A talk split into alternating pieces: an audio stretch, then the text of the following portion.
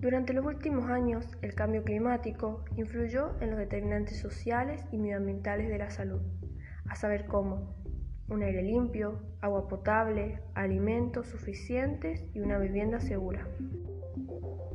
El cambio climático se entiende como la modificación del clima que ha tenido lugar respecto de su historial a escala regional y global. En general, se trata de cambios de orden natural, pero actualmente se los encuentra asociados con el impacto humano sobre el planeta. El cambio climático es la mayor amenaza para la salud mundial del siglo XXI. La salud es y será afectada por los cambios de clima a través de impactos directos, como por ejemplo las olas de calor y sequías, e impactos indirectos como las enfermedades respiratorias y las transmitidas por vectores. Una noticia que puedo decir acerca de esto es que en 2011 un estudio publicado en la revista del Instituto Nacional de Ciencias Ambientales y de la Salud de Estados Unidos, Environmental Health Perspective, predecía que el calentamiento del planeta tendría consecuencias en las infecciones transmitidas por los alimentos. En 2015, investigadores del proyecto europeo Veg y Trade señalaban la relación entre los cambios en las temperaturas y en las precipitaciones con la contaminación de la fruta y los vegetales. Durante los últimos 50 años, el hombre ha liberado cantidades de carbono y otros gases de efecto invernadero suficientes como para retener más calor en las capas inferiores de la atmósfera y alterar el clima mundial. La reducción de las emisiones de estos gases de efecto invernadero pueden realizarse mediante mejoras del transporte y de las elecciones en materia de alimentos y del uso de las energías. Aunque el calentamiento mundial puede tener algunos efectos beneficiosos, como una menor mortalidad en invierno, los efectos globales para la salud serán probablemente muy negativos. En los últimos 130 años, el mundo se ha calentado aproximadamente a 0,85 grados centígrados y cada década ha sido más cálida que cualquier década precedente desde 1850. Según se prevé, entre 2030 y 2050, el mismo causará unas 250.000 defunciones adicionales cada año, debido a la malnutrición, la diarrea y el estrés calórico. Además de que el nivel del mar está aumentando, los glaciares están fundiendo y los regímenes de lluvia están cambiando. Los fenómenos meteorológicos extremos son cada vez más intensos y frecuentes. Algunos de los cambios que se pueden provocar debido a esto son calor extremo, desastres naturales, pluviosidad, distribución de las infecciones y medición de los efectos de la salud.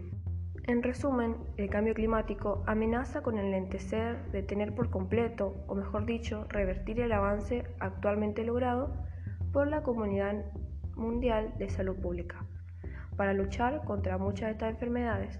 Por eso, en el siguiente episodio hablaremos sobre las existencias de las políticas y opciones individuales que pueden reducir las emisiones de gases de efecto invernadero y reportar importantes beneficios para la salud.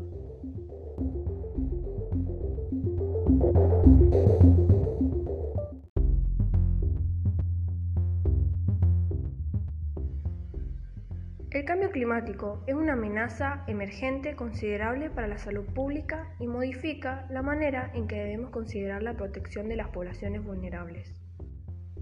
El Grupo Intergubernamental de Expertos sobre el Cambio Climático confirma que hay pruebas de que los seres humanos están afectando al clima mundial y destaca una amplia variedad de consecuencias para la salud humana. Las repercusiones del clima en la salud no se distribuirán uniformemente en el mundo, las poblaciones de los países en desarrollo, en particular los pequeños estados, las zonas áridas, de alta montaña y las zonas costeras, se consideran especialmente vulnerables. Ahora voy a nombrar algunos de los problemas que causará el cambio climático. El calor extremo, las temperaturas extremas del aire contribuyen directamente a las disfunciones por enfermedades cardiovasculares y respiratorias, sobre todo entre las personas de edad avanzada los desastres naturales y variación de pluviosidad. Muchas personas pueden verse obligadas a desplazarse, lo que a su vez aumenta el riesgo de efectos en la salud, desde trastornos mentales hasta enfermedades transmisibles.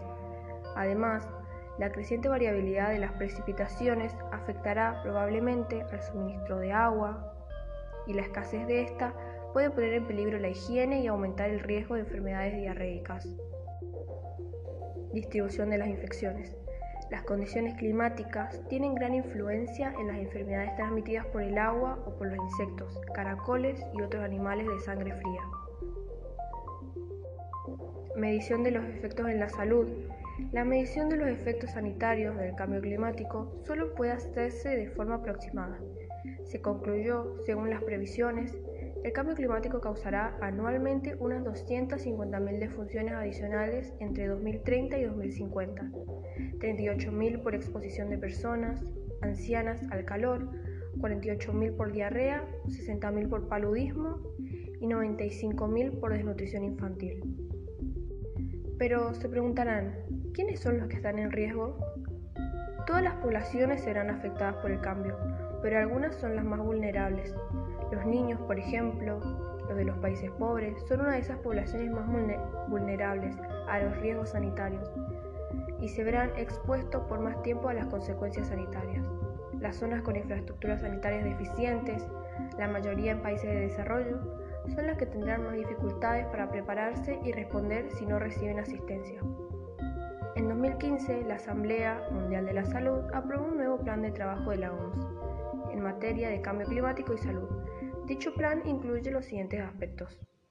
Alianzas que al coordinarse con otras organizaciones del sistema de Naciones Unidas y velar por la salud, está representando adecuadamente en la agenda sobre el cambio climático. La conciencia como proporcionar y difundir información sobre las amenazas que plantea el cambio climático para la salud humana. Ciencia y datos probatorios. Apoyo a la puesta en práctica de la respuesta de salud pública al cambio climático. En conclusión, hay que empezar a cuidar el medio ambiente ya que es el lugar que le dejamos a nuestras generaciones futuras.